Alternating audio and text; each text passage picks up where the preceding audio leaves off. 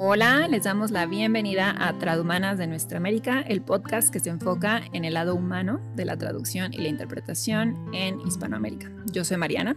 Yo soy Belén y bueno, como dijo acá Marian, les damos la bienvenida a un nuevo episodio de Tradumanas de Nuestra América, en este caso en el mes de la traducción, así que bueno, seguramente estén pasando varias cosas alrededor de, de esta fecha. ¿Cómo estás, Marian? Sí, pues contenta porque tendremos una conversación muy interesante, no nada más en el marco de este mes, que es muy importante para nuestra industria, sino también porque el día 5 fue el Día Internacional de las Mujeres Indígenas y justamente hoy hablaremos un poco sobre una mujer indígena muy importante en nuestra región, que es Malintzin que de cierta manera pues es nuestra ancestra, ¿no? Para quienes hemos nacido, vivido y nos desarrollamos como profesionales de la traducción e interpretación en nuestra América. Así que nos pareció muy pertinente conmemorar y celebrar este mes hablando de ella con una figura que es muy importante en el gremio acá en México, que es Darinka Mangino y bueno, ella de cierta manera tiene una trayectoria impresionante de muchos años y en, fechas recientes, digamos, se ha interesado mucho por Malintzin y ha abordado su historia no nada más de manera crítica, sino desde el punto de vista de la interpretación, justamente, que ella notó que en las diversas fuentes que ha consultado sobre esta figura, pues se habla de la persona pero no tanto desde el punto de vista de la intérprete. Entonces, bueno, Darinka lo ha abordado por ese lado y em, pues es muy interesante lo que, lo que cuenta al respecto. Sin dudas, sin dudas estoy muy, muy contenta de, que podamos haber coordinado con ella para, para, este episodio y poder poner la historia de Malintzin sobre la mesa en este mes. Em, porque creo eh, que, por ejemplo, bueno, al menos quienes sean de México probablemente al menos conozcan el lado, el lado B de la historia o, la, sí, como toda esta estigmatización que pesa sobre ella, pero estoy segura que, que muchos de nuestros colegas en Argentina directamente no conocen la la historia y probablemente también sea el caso de, otros países de, América Latina, así que me parece buenísimo que, podamos estar contando la historia eh, acá y sobre todo que quien la cuente sea Darinka, que tiene un montón para, para aportar eh, y para compartir sobre su trayectoria y sobre su experiencia en el, en el campo. Así que nada, muy contenta. Sí. Y bueno, antes de pasar directamente a la entrevista, les recordamos que pueden em, estar en contacto con nosotras a través de redes sociales. En Instagram estamos como arroba tradumanas.podcast, en Twitter como arroba tradumanas y en Facebook como Tradumanas de Nuestra América. Igual nos pueden escribir por correo electrónico, nos encanta leer las impresiones que les deja cada uno de los episodios, así que eh, nuestra bandeja de entrada está siempre abierta en tradumanas.podcast.gmail.com. Y bueno, sin más preámbulo, vayamos a la charla con Darinka. Allá vamos.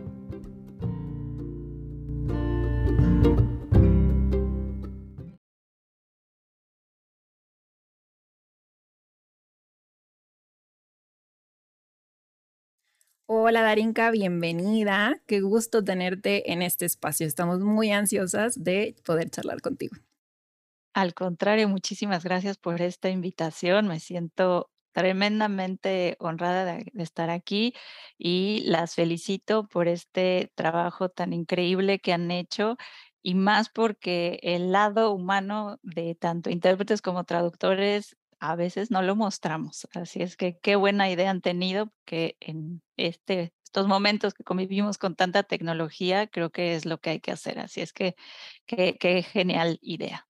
Gracias, bueno, bienvenida, gracias por sumarte, por aceptar acá la, invitación a participar. Y bueno, ya que estabas resaltando lo del lado humano, eh, nuestra primera pregunta apunta justamente a eso. Em, digamos, desde un punto de vista profesional, pero haciendo especial hincapié en tu lado humano, ¿quién es Darinka Mangino? Darinka Mangino es una intérprete muy curiosa, idealista a más no poder. Pienso que sí existe la interpretación perfecta, que sí existe el cliente perfecto, pero la realidad rápidamente me hace poner los pies en la tierra y así logro encontrar un equilibrio, pues realista, objetivo, pero siempre con un esmero orientado a dar lo mejor, lo mejor de mí. Soy sumamente observadora, creo que caí en blandito en esta profesión porque me gusta contemplar. Eh, parte de mi tiempo libre lo ocupo en meditar, en observar la naturaleza, específicamente las aves, y me da mucho, mucho, mucho material para pensar, para reflexionar y lo mismo en la interpretación. Me gusta me gusta descubrir, me gusta entender cómo es el mundo en todas sus facetas, cómo nos comportamos los seres humanos. Soy, soy curiosa de intereses sumamente inestables. Eh, bueno, me encanta eh, aprender eh, y creo que en ese sentido pues también estamos en un negocio en el que no paramos de aprender y eso, eso me encanta. Soy obsesiva con los detalles, sí, perfeccionista, lo acepto, pero igualmente realista. Eh, también trato de en ese perfeccionismo pues dar espacio al error y reírme de mí misma también me, divierte y, hace bien, ¿no? Me gusta compartir, me gusta convivir con, con personas afines, en este caso colegas. Eh, bueno, me, considero una, una persona pues feliz en todos los aspectos. Qué lindo, qué linda presentación.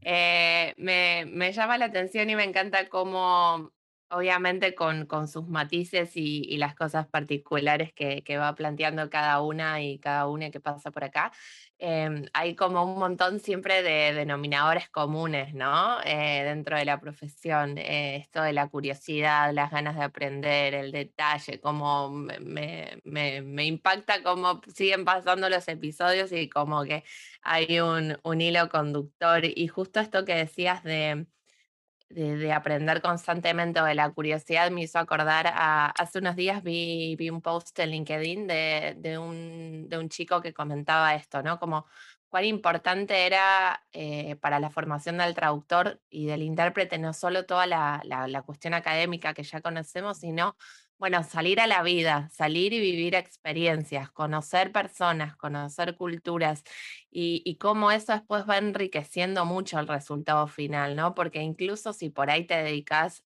únicamente a un área técnica, por ejemplo, no sé, la medicina o, lo jurídico, siempre se cuelan otras cuestiones que, bueno, eh, creo que cuanto más salimos ahí al mundo y nos exponemos, más herramientas podemos conseguir luego. Por supuesto, y más siendo portadores de la voz ajena, si no conoces cómo son esas personas, cómo conviven, cómo, qué, qué, esperan con las ideas que van a, compartir, pues es difícil que podamos honrar todas esas ideas, eh, comunicaciones, todo lo que, lo que nos puedan poner en nuestras manos si, si no sabemos de dónde vienen, ¿no? a dónde van.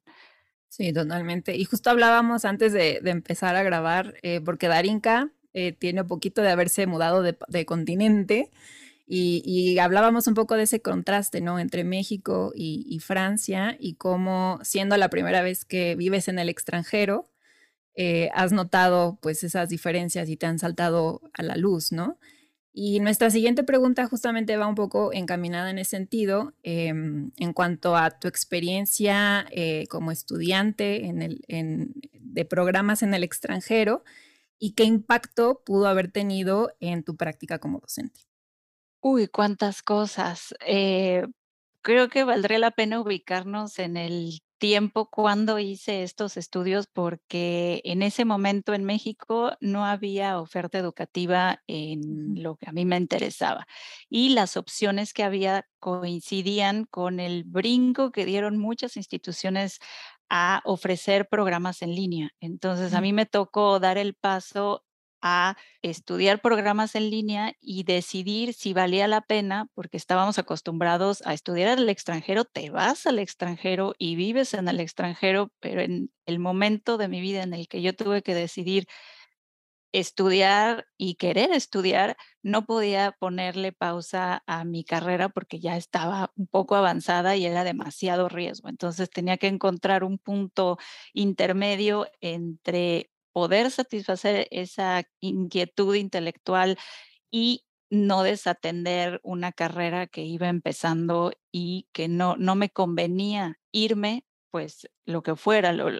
por lo general las maestrías duran año y medio, dos años, entonces poner pausa a mi carrera no me convenía y decidí arriesgarme por un, por, bueno, las dos maestrías que tengo fueron en línea, pero sí fue casi una apuesta. pues bueno, pues ni modo, es lo que puedo hacer y a ver cómo nos va a todos. Y, y, me tocó ser de las primeras generaciones que estudiamos en línea, entonces me tocó aprender con las instituciones en las que cursé, pues lo que, lo que se vive en un mundo híbrido, ¿no? Porque eh, no es lo mismo ir a una universidad y entrar a la biblioteca y bueno, ahí sales con 20 libros que cómodamente los vas a, leer en, en, tu cuarto, en tu casa, donde, donde te hayas instalado eh, en tus estudios, pero de manera virtual no, eso no sucede. Entonces, no había todavía lo que hoy sí tenemos, que es una maravilla de poder acceder a todos los recursos que tiene una universidad, tanto de manera virtual como de manera física. Entonces, a mí me tocó ese punto medio de sí estudias en el extranjero, pero había cosas, imagínense, yo tenía que pedir los libros por mm. paquetería y pues eso tomaba tiempo y mucho del material pues todavía eran copias escaneadas, entonces no había... Eh, estos distintos planos de, profundidad que ahora tenemos con un video interactivo o plataformas en las que puedes hacer infinidad de cosas. Entonces, así me tocó la primera maestría, la segunda obviamente ya fue eh, cuatro años después, si no me equivoco, entonces la experiencia fue completamente diferente. Entonces, vivir en el extranjero, pues no lo viví, sí tuve que hacer varias, varias estancias, pero ese proceso de haber dado el paso y pues de alguna manera padecido como, como estudiante los aspectos que todavía no estaban tan, tan pulidos, pues me ayudó a cuando me tocó a mí eh, estructurar un programa y decidir cómo organizar un recurso, una clase, pues yo ya sabía tanto lo que a mí me había funcionado, lo que no me había funcionado y como estudiante,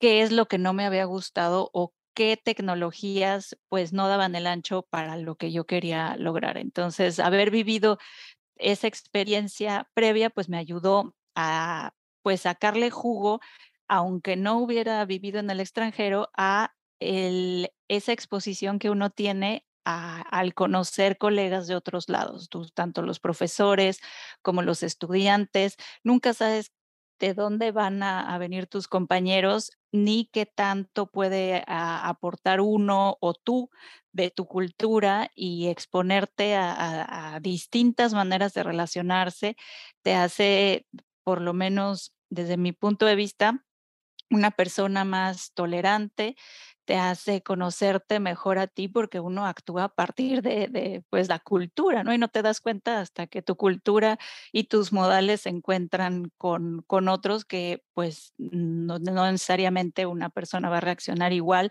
y pues eh, digamos esas reacciones automáticas que una puede tener pues en un contexto internacional tienes que pensar dos veces antes de juzgar por qué habrá reaccionado así la otra persona o qué pude haber hecho yo para que la otra persona reaccionara. Y más cuando no estás en el mismo salón y tienes que trabajar en equipo, por ejemplo, pues hay que explicar bastante eh, a, lo mejor por qué quisieras tú eh, trabajar de alguna manera o, automáticamente las dinámicas de la universidad que funcionaban en México con mis colegas que estábamos en el mismo salón, pues surge, ¿no? Bueno, yo espero que en un equipo pues nos repartimos eh, la tarea que había que hacer, pero pues a lo mejor no trabajaban igual, entonces eran muchas oportunidades en las que podía negociar y también me expuse a, distintos eh, modelos de aprendizaje porque de alguna manera en, en mi vida académica en México como estudiante, pues es, nos exigían de otra manera y al cruzar el charco para estudiar se espera que el, estudiante sea completamente independiente y que tú te hagas cargo de absolutamente todo. O sea, te dan unos libros y estudia, esta es la disciplina y tú qué propones.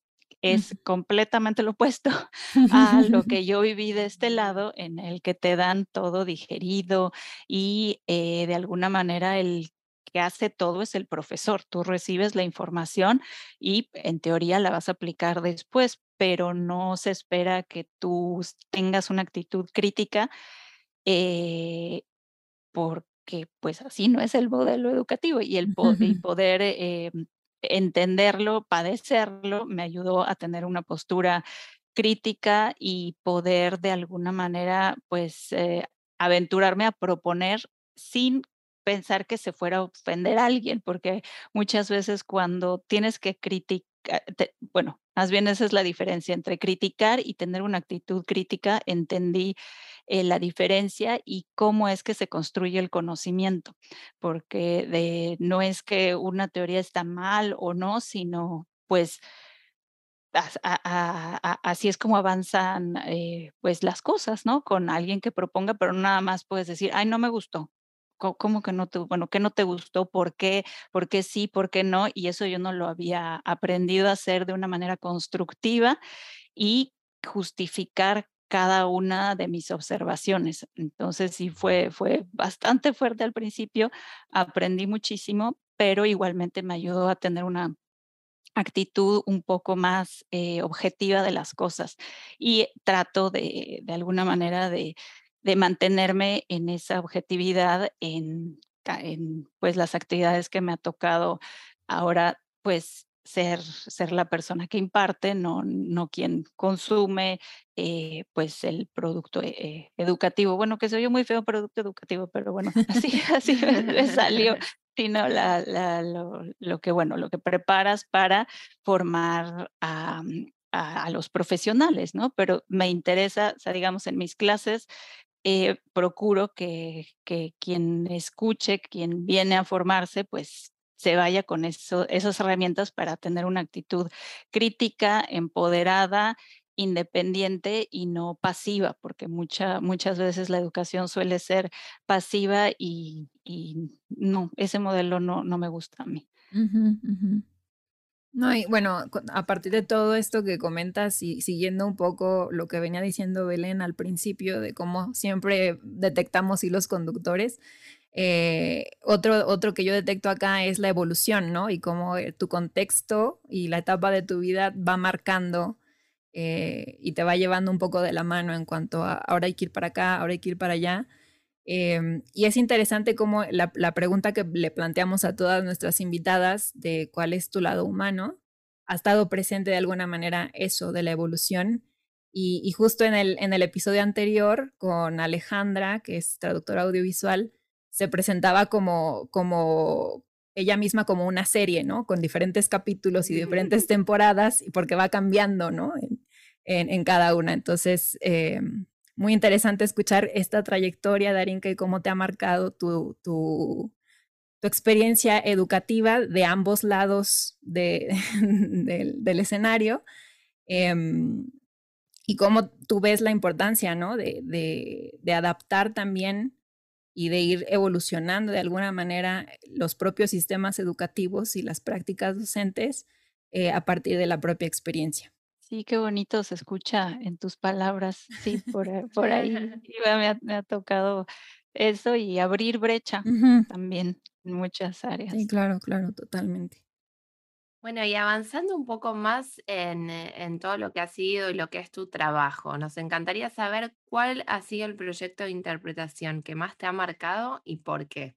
Bueno, chicas, tengo 25 años de experiencia como intérprete, así es que nos podemos pasar horas hablando del tema, pero en esos 25 años creo que he vivido etapas que podríamos resumir en yo creo que cuatro o cinco momentos, a más que, más que proyectos que me hayan marcado. Por ejemplo, la, el, el momento en el que me di cuenta que mi interpretación tenía consecuencias, obviamente marcó mi manera de trabajar porque cuando uno empieza, pues vienes de prácticas que se hacen en un salón o con una idea preconcebida de cómo es la vida del intérprete, pero cuando sientes esa responsabilidad, no nada más en los hombros, sino en cada célula de tu ser, es eh, algo que, que se queda contigo. Entonces, creo que ese fue uno de los primeros momentos importantes. También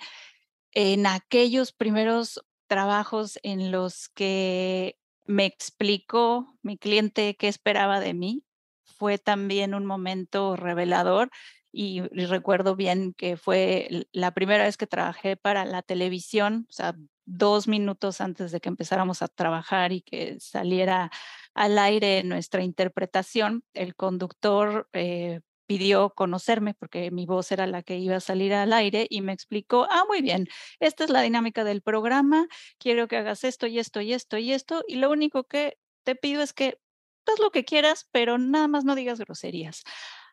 Bueno, entonces, ok, me dieron libertad absoluta y un pequeño, con una pequeña salvedad. Entonces, esa posibilidad, tener cierta libertad a partir de ciertas reglas y de un contexto en particular, fue muy, muy eh, gratificante, pero al mismo tiempo sumamente difícil porque yo tenía cierta libertad y es algo que pues en la escuela no me habían enseñado a, bueno, a tener libertad, pero me iba a tener que hacer responsable de mis decisiones. Entonces fue un poco de los primeros actos malabaristas que tuve que hacer y pues me salió bien porque me quedé ahí casi siete años trabajando. Entonces eso fue un buen, un buen momento y yo creo que también el, los momentos en los que me cayó el 20 de, de cómo hacer equipo importa y cómo los intérpretes nos insertamos en equipos. Por ejemplo, cuando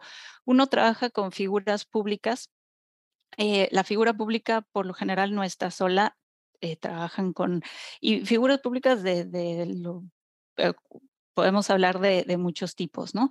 Pero por lo general, eh, una experiencia que, me, que fue muy reveladora porque eh, convivimos con guardaespaldas, por ejemplo, sea un artista, sea un futbolista, sea un político, por lo general tienen equipos que se encargan de cuidar su imagen, hay quienes se encargan de cuidar sus palabras, hay quienes que se encargan en cuidar muchos aspectos y también hay quienes cuidan a la persona. Y me acuerdo muy bien en uno de mis primeros trabajos en, em, en francés vinieron unos eh, capacitadores a formar a guardias de seguridad, quien iban a ser los guardaespaldas de, personas, pues de, pues, de, cualquier persona importante, ¿no?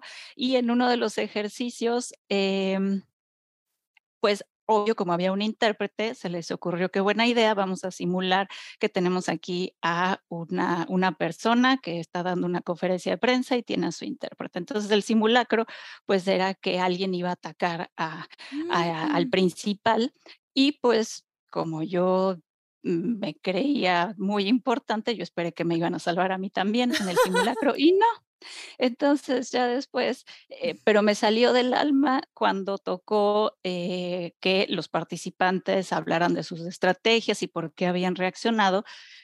Y yo pregunté, ¿y a mí por qué no me salvaron? Y pues obviamente todos soltaron la carcajada y me dijeron, pues es que eres la intérprete, te van a venir a salvar los bomberos, te va a venir a salvar la policía. Y pues sí, tienen toda la razón. O sea, cada, cada persona tiene tiene su función y en ese momento entendí que tienes que hacer equipo y entender qué función tiene cada quien, porque obviamente su función era proteger a la persona principal, por algo se llama eh, el principal o la principal, y pues entendí que en algunos trabajos habría riesgos, en mm. otros pues no, y no nada más eh, a veces cuando estás al lado de una persona importante, a los lugares a los que vamos. Eh, igual en una visita a una planta eh, donde resguardaban fuentes radioactivas, pues sí, es una cosa impresionante ver un azul cobalto con tus propios ojos, mm. pero ahí dependes del trabajo de todas las personas que están a, tu alrededor, que haya seguridad para, para todos. Entonces entendí lo importante que es respetar el trabajo de las personas que están a mi alrededor y hacer el tuyo porque pues estamos en equipos donde a veces hay, hay pues mucho, mucho que, que cuidar y sí, pues me encantó ser intérprete y nunca, nunca, por lo general no pienso en los riesgos que sí los hay, pero eh, es, eh, fue muy revelador entender eh, que cada quien está haciendo su trabajo, porque hay veces que vemos a personas muy encaradas y que no te van a dejar acercarte, pero ganarte la confianza de alguien que tiene en sus manos eh, cuidar una vida, me, me, me, me, hizo pensar muchas cosas y respetar el trabajo de cualquier persona con la que convivo, ¿no? Sea, sea cual sea, porque hay veces que puedes pensar, bueno, o sea, a mí, porque yo también soy importante, ¿no? Sí, por supuesto, pero cada quien tiene, tiene su lugar. Ese yo creo que fue un momento que me marcó.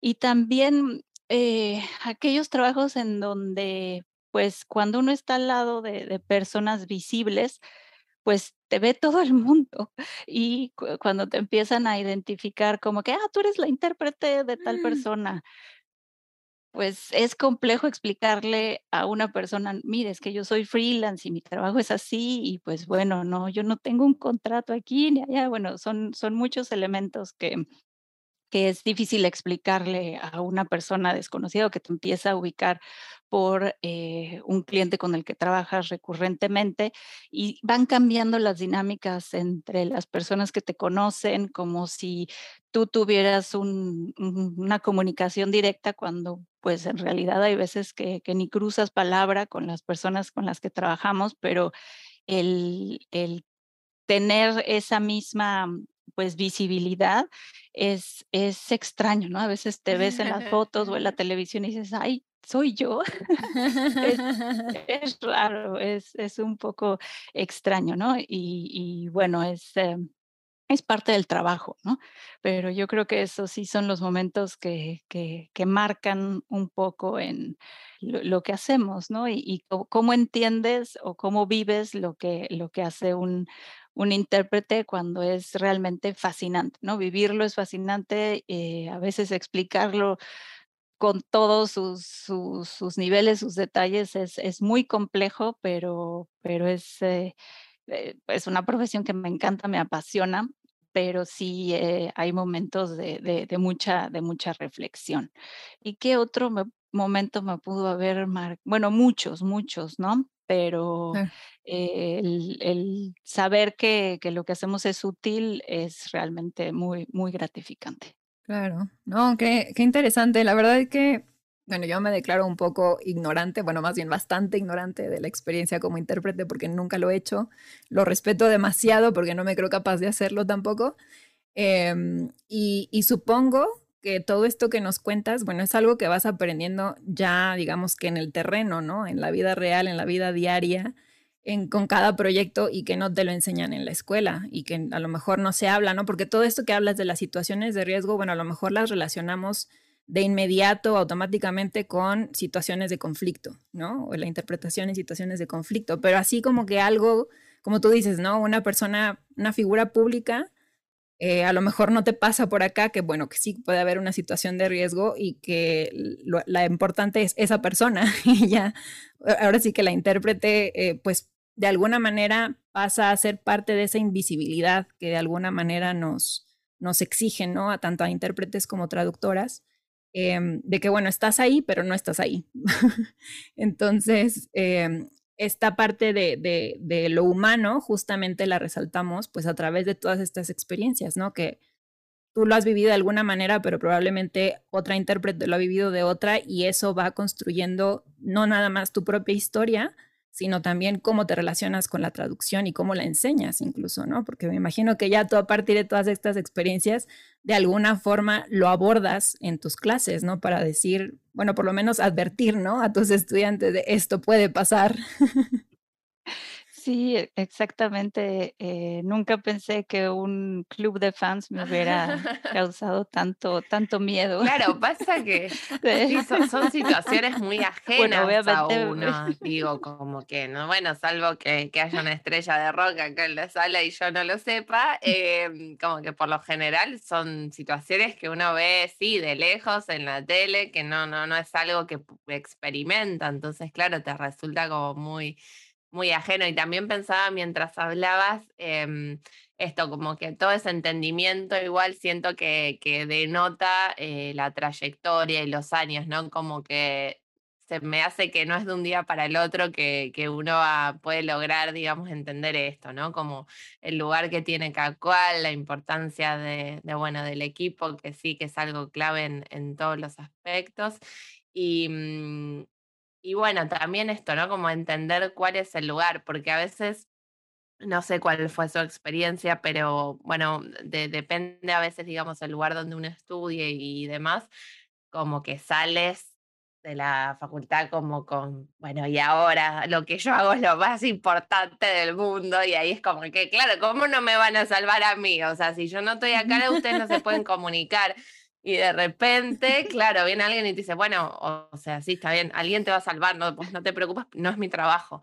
Y, mm, es fuerte, o sea, es fuerte como no tomarlo personal, así que creo que todo ese aprendizaje denota denota toda tu tu trayectoria y tu tu camino en la en la profesión. Ay, qué bonito. Sí, bueno, y pues según mis cuentas, yo empecé a trabajar ayer, pero no, ya pasaron 25 años. Y y sí, han pasado muchas cosas, y y y sí, eso es lo lo lo bonito, ¿no? Poder, eh, trabajar con tantas personas, cada quien, eh, pues, con una función, mm, quisiera pronunciar imprescindible, pero no, es que nadie es imprescindible, esa es, eh, la la realidad, ¿no? Y eso es lo que, pues, cada oportunidad en la que se pueda hacer el mejor, eh, esfuerzo, pues pues, yo creo que eso es lo que tratamos de hacer los profesionales, la las y les profesionales, eh, bueno, no puedo hablar por por, en general, ¿no? Pero creo que lo valoran. El un profesional ver a otro profesional trabajando se valora, y yo creo que eso es lo que hace que que los clientes regresen a a a nosotras, a contratar profesionales y sentirse a gusto trabajando con un profesional, porque así, eh, que alguien te te confíe su vida y que alguien te confíe sus palabras requiere un acto de confianza, y pues bueno, de eso se trata, ¿no? Que confíen en no en nosotras, las profesionales, y así siga siendo como ha sido desde desde que el ser humano se comunica. Claro. Claro, claro. Y bueno, eh, uno de los objetivos de de este proyecto es como ir rescatando y documentando las genealogías femeninas y también feministas en la traducción y la interpretación, ¿no? Y Darinka, te has convertido como una especie de experta en una ancestra que compartimos, creo, todas las intérpretes y traductoras en América Latina, que es Malintzin. Entonces, em, un poco siguiendo la charla que diste ahí en un espacio creado por Silvia Falchuk, que de de hecho fue nuestra primera entrevistada, em, nos gustaría preguntarte, por un lado, ¿qué te llevó a interesarte en la figura de Malintzin? Y si ese interés que que tienes en ella se relaciona de alguna forma con tu lucha a favor de los derechos humanos. Mm, primero que nada, gracias a Silvia por esa oportunidad de hablar de Malintzin, que, pues, sigue sigue resonando.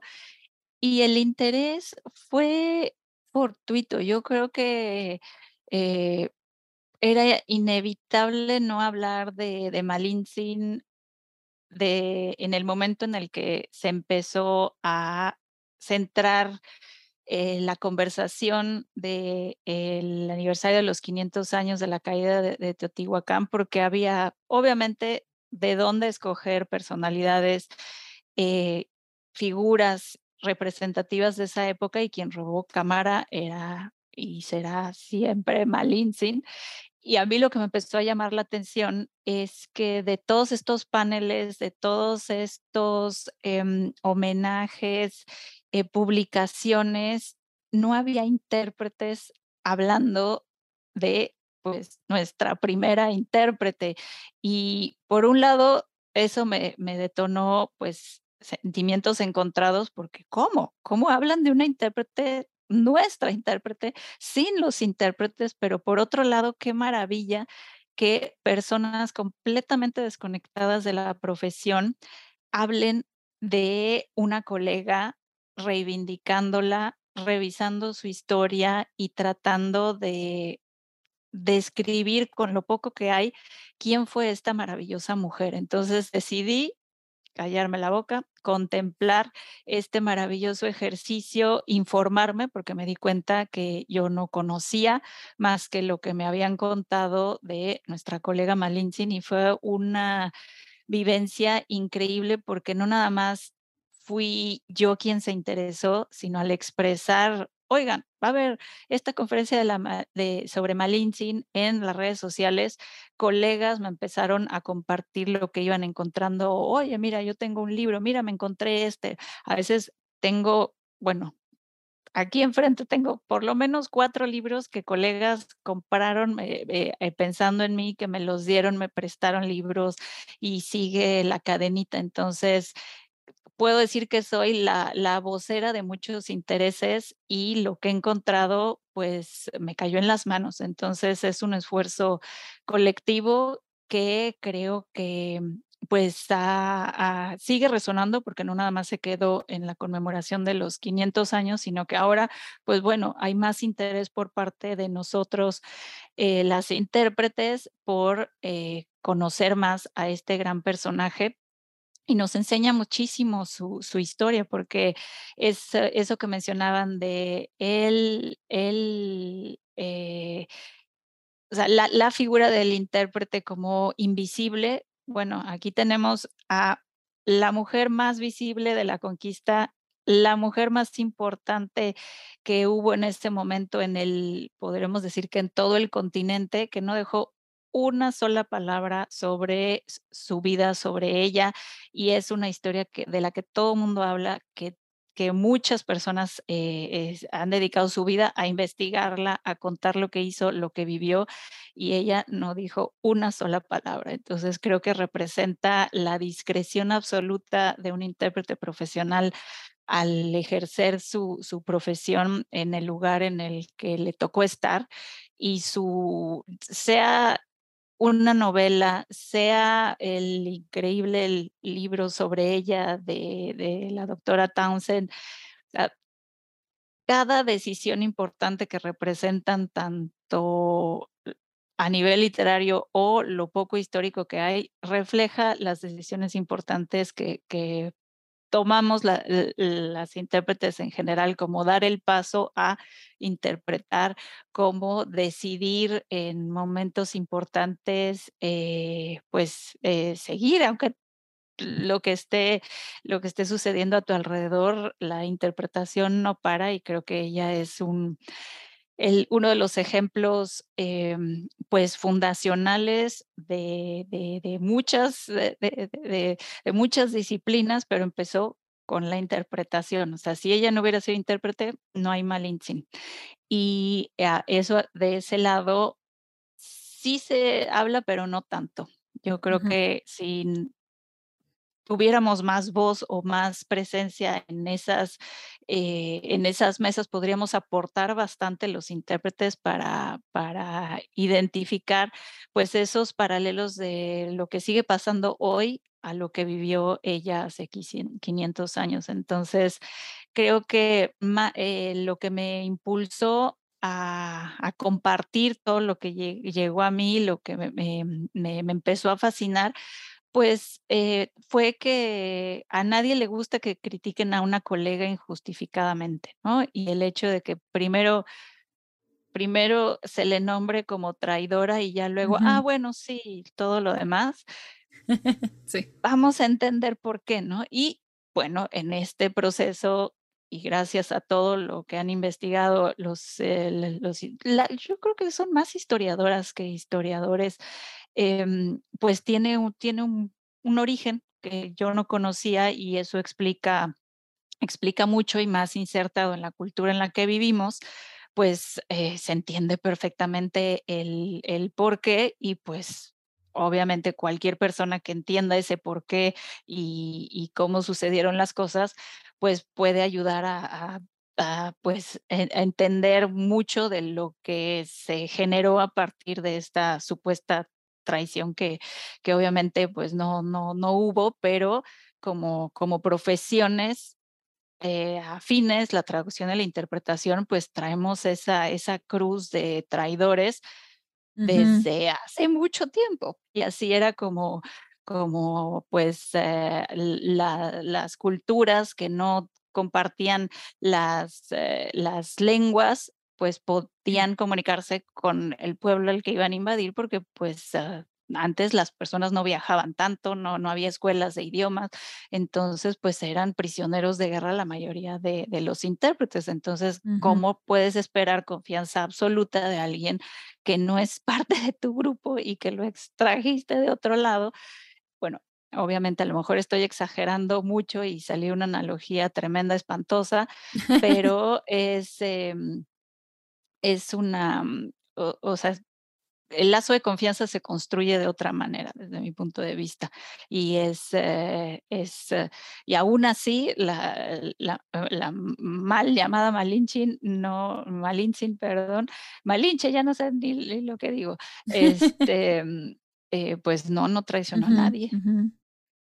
Sí, es es interesante, ¿no?, cómo está ella misma atravesada por esa doble invisibilidad de la que habla Olga Castro, por ejemplo, de cómo esta exigencia de no intervención, eh, de objetividad absoluta y de que no se note su presencia, pero que además se agrava por el hecho de ser mujer, ¿no? Porque sobre Hernán Cortés, bueno, hay, yo creo, material para aventar arriba y ha habido desde hace mucho, mientras que la historia de Malintzin es, y tú nos dirás, es relativamente reciente, ¿no? Que empieza a haber, eh, escritos y publicaciones sobre ella desde un enfoque crítico, porque, bueno, para la audiencia de otros países que no sea México, acá, eh, malinchismo viene justamente de la Malinche y es esta idea de que se adora y se busca siempre lo extranjero, ¿no? Y y eso es como una especie de traición a lo nacional, lo mexicano. Entonces, ella está relacionada sobre todo con esa idea, ¿no?, de malinchismo, de rechazo a lo propio, a la identidad, a lo que nos pertenece, ¿no?, a nuestro origen, incluso. Entonces, empieza a haber estas, eh, posturas y visiones críticas hacia esa esa mirada, eh, y esa construcción, en realidad, de Malintzin como una traidora, que, como decía, se agrava por el hecho de ser mujer, ¿no? Porque traidores hubo, yo creo, también para aventar para arriba, pero la historia se ha enfocado en ella, ¿no? Como, eh, como lo hizo la la religión judeocristiana con una María Magdalena y tal, con Eva, ¿no? Que también fue la la traidora y la que rompió el pacto con Dios y nos mandó al nos sacó del paraíso. Em, entonces, bueno, es muy interesante todo esto que cuentas y cómo, de alguna manera, en nuestra historia hay mujeres que nos van marcando, ¿no? De de cierta de de cierta forma, y van no nada más marcando nuestra experiencia, sino también nuestros intereses, ¿no? Y las elecciones que hacemos en cuanto a literatura y el abordaje, la relación que tenemos incluso con esa misma literatura. Entonces, muy interesante todo esto que comentas. Sí, muchas gracias, pero bueno, todo lo interesante lo escribió alguien más y está en los libros, y digamos que yo lo único que he hecho es empaparme de lo que han dicho otras personas, como buena intérprete que soy, pero es, eh, yo creo que es una lectura obligada que, pues, no sé a ustedes, pero en la universidad leímos, eh, a Octavio Paz, el capítulo en donde habla sobre la Malinche, pero no leímos la contraparte que ya existía en esos años cuando yo fui a la universidad, que era la postura de Margot Glantz reivindicando a Malintzin con argumentos, yo creo que mucho más convincentes de los que, pues, dio Octavio Paz, pero quién se le pone al brinco a alguien así cuando, pues, apenas estás formándote, ¿no? Entonces, creo que hay, eh, suficiente suficiente contrapeso que, pues, por lo menos yo no sabía que existía,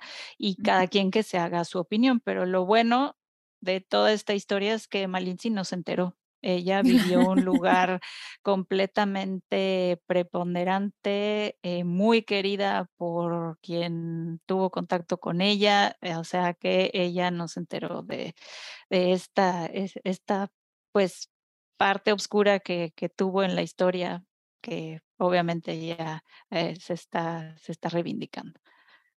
Claro. Qué bueno, qué bueno que se esté dando el lugar hoy, al menos a, a escuchar la otra parte de la historia, porque, porque bueno, a veces pareciera que sí, que las mujeres quedamos un poco eh, atadas al relato eh, que, que termina venciendo o triunfando allá afuera, sin importar mucho qué es lo que hicimos o no hicimos en la realidad. Así que, bueno, qué bueno que, que haya personas como vos y como tantos otros eh, colegas y, y, bueno, colegas de otras profesiones que, que estén recuperando esa historia. Y, y bueno, al menos poniendo allá afuera esa- la otra campana, como decimos en Argentina, y que bueno, cada quien después eh, analice esas dos versiones y, y evalúe qué es lo que le parece que, que tiene más eh, consecuencia con la realidad, ¿no? Pero bueno, que haya lugar al menos para, para escucharlas. Em, qué bueno, qué, qué, qué interesante y, cuánto nos queda, ¿no? Por, por descubrir, cuántas historias que debe haber em, similares de historias que, que pasaron ahí de generación en generación con una versión que, que tanto eh, dista de de la realidad. Em, bueno, y por otro lado, digamos, ¿cómo, cómo llegas vos a, interesarte por ella, por su lucha? ¿Este interés tiene que ver con, con tu lucha a favor de los derechos humanos? En general, yo creo que sí, sí, la primera vez que escuché de boca de Georgianne Weller que la interpretación era un derecho, me ubiqué desde otro lugar al interpretar, Porque muchas veces los intérpretes, pues, estamos por cortesía en una reunión, hay veces que realmente nuestra presencia es el vehículo de un derecho, el lingüístico en distintos, eh, pues, a momentos por los que puede pasar una persona. Entonces, yo creo que yo creo que sí, sí, pensando en que ella era indígena y es un pues, hay un hueco muy grande de de que nuestra, pues, madre fundadora en términos de profesión que figura en la historia sea indígena, y de ahí a el 2022 apenas empecemos a ver indígenas en las cabinas, como que algo ahí está raro, ¿no? Sabemos que históricamente, pues, ahí está claramente la historia, pero pero yo creo que sí, sí he tenido, pues, afortunadamente contacto con colegas que son, eh, que se están formando con los medios que pueden, porque no hay dónde irse a formar como intérprete en lenguas indígenas, ya que la prioridad se le ha dado a lenguas extranjeras, lenguas mayoritarias y, pues, nunca, nunca he podido explicar, eh, de ¿Por qué por qué no se puede, no? Eh, eh, eh, de mi de mi parte, pues, es un granito de arena llamar la atención de Malintzin Malintzin es indígena, y los intérpretes indígenas aquí aquí están. Y, eh, pues, mi sueño siempre fue, pues, compartir al lado de mi cabina, no nada más con la cabina de francés, la cabina de ruso, la cabina de árabe, sino la cabina de náhuatl, de zapoteco, y de todas las demás lenguas que afortunadamente ya empiezan en uno que otro evento a haber cabinas con intérpretes en simultánea de lenguas indígenas. Esperemos que, pues, dure mucho y porque capacidad hay muchísima. Entender la mente de Malintzin y las capacidades que tenía, creo que es muy revelador de lo que es convivir en un contexto indígena en donde nuestros colegas Así como aquí en Europa que le preguntas a cualquier intérprete: "¿Y cuáles son tus lenguas de trabajo?", y te dicen 5 o 6. Bueno, pues nuestros colegas indígenas también. Claro. Yo yo no, desafortunadamente, ojalá ojalá pudiera decir que hablo 5 o 6 lenguas y no. Entonces, hay mucho que aprender, tanto de eh, la, ese hueco que hay y mucho que hacer porque ese hueco no siga tanto tiempo, otros 500 años por supuesto que no, pero, pero creo que conscientemente yo creo que no lo, no lo pensaba así, pero sí, sí me mueve eh, la parte de los derechos lingüísticos y obviamente derechos humanos, porque una persona que requiera expresarse en una lengua y que no pueda porque no hay algún intérprete, sí, sí me, me, me, pesa, ¿no? Pero bueno, un intérprete no puede hablar todas las lenguas del mundo, lo único en lo que puedo contribuir es formar intérpretes y eso es lo que, lo, lo que me motiva también y la figura de Malintzin es un gran elemento didáctico para tocar infinidad de temas. Claro, claro. Y en ese sentido, ¿qué textos le recomendarías a quienes quieran saber más sobre Malintzin?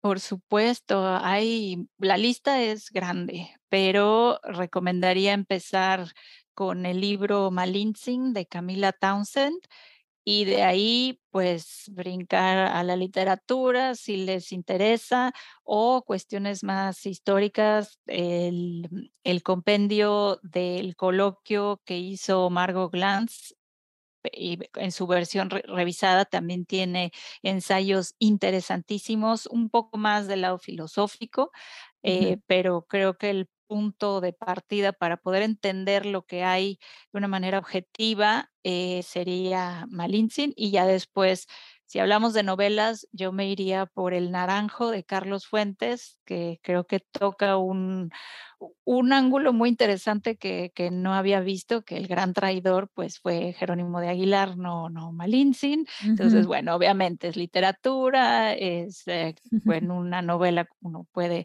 contar la historia desde el punto de vista que quiera, pero me parece que es muy interesante y de ahí hay muchas, muchas otras novelas, pero tener claro el, cronograma, dónde sucedió qué y una explicación antropológica, histórica, con una investigación rigurosísima, porque de alguna manera eh, a la conquista, por lo menos en mi caso, la primera vez que me expuse a ese relato, pues fue con eh, las crónicas de Bernal Díaz del Castillo, que están escritas de una manera fascinante, pero era lo que escuchó de una persona, de la otra, o sea, no era historiador. Entonces, poder cuadrar eh, ese relato, que yo creo que eso también lo recomendaría, pero después de haber leído a Camila Townsend para ir viendo, ah, ok, ya entendí, esto sí, esto no, o quién era quién, y entender la, la, postura que hay detrás de, de, cada, de cada escrito según la época. Y en ese libro hay infinidad de recursos que no tenían ni idea que existían, eh, documentos de los juicios que se hicieron en esa época. Es, no, no, no, es para dedicarle toda la vida. y, con gusto, ¿no? Lo, explica de una manera tan, tan poco aburrida, porque un libro de historia, a veces, pues si uno requiere una actitud especial para, para tomar nota y no, no, no, este se lee como, como novela. Bueno, muchas gracias por, por todas las recomendaciones. Después eh, las dejamos al, al, pie del episodio seguro para, para que la gente pueda acceder más fácil, así no, no se las pierden. Y por nuestra parte tenemos una última pregunta para vos, que es ¿cuál es tu palabra favorita y por qué? Mm, qué difícil. Eh, pues yo creo que gracias. Perfecto. ¿Y tienes alguna otra en tus lenguas tus otras lenguas de trabajo? En español me gusta mucho la palabra gracias. Creo que según mis redes sociales es también la palabra que más digo, precisamente por la acción que describe ese acto de, reconocer a, la otra persona. Eh, por el motivo que sea, me gusta.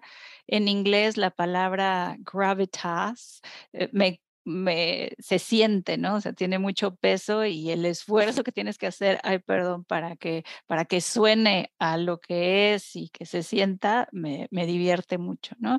En francés, chouette, pues me, me, encanta porque amo las aves y tiene un doble mm. sentido en cuanto al animalito y cuando algo está muy padre, pues se dice se chouette, ¿no? Entonces me gusta mucho y en portugués pues, eh, casi todas las palabras en portugués me hacen bailar, pero brincadeira me me encanta porque, bueno, es, eh, describe un momento, pues, divertido, el juego y y y bueno, hace cosquillas en la lengua cuando cuando la dices. Qué bonito. Pues, muchísimas gracias, Darinka, por haber estado acá. Nos encantó, eh, escucharte, aprender de de tu amplísima trayectoria, que hayas compartido un poco de ti acá con nosotras y con la audiencia. Y bueno, como decimos siempre, este espacio es de todas, está el micrófono siempre abierto y a disposición, así que esperamos encontrarnos nuevamente por acá o en otros espacios muy pronto y bueno, más adelante. Al contrario, a ustedes muchísimas gracias por abrirnos a a todas este espacio para compartir, porque así nos conocemos más y hay veces ese lado humano que que no sale tanto, ¿no? Al encender y apagar un micrófono, así es que muchas gracias por por reconocernos, por unirnos en esta gran cadena de de, bueno, entrevistas, pero es de historias de de mujeres que que, bueno, ustedes a mí me inspiran con este esfuerzo que le ponen a cada episodio. Entonces, gracias por esta oportunidad de de contribuir un poco. Gracias, muchas gracias por sumarte y por todo lo que compartiste con nosotras. Muchas gracias.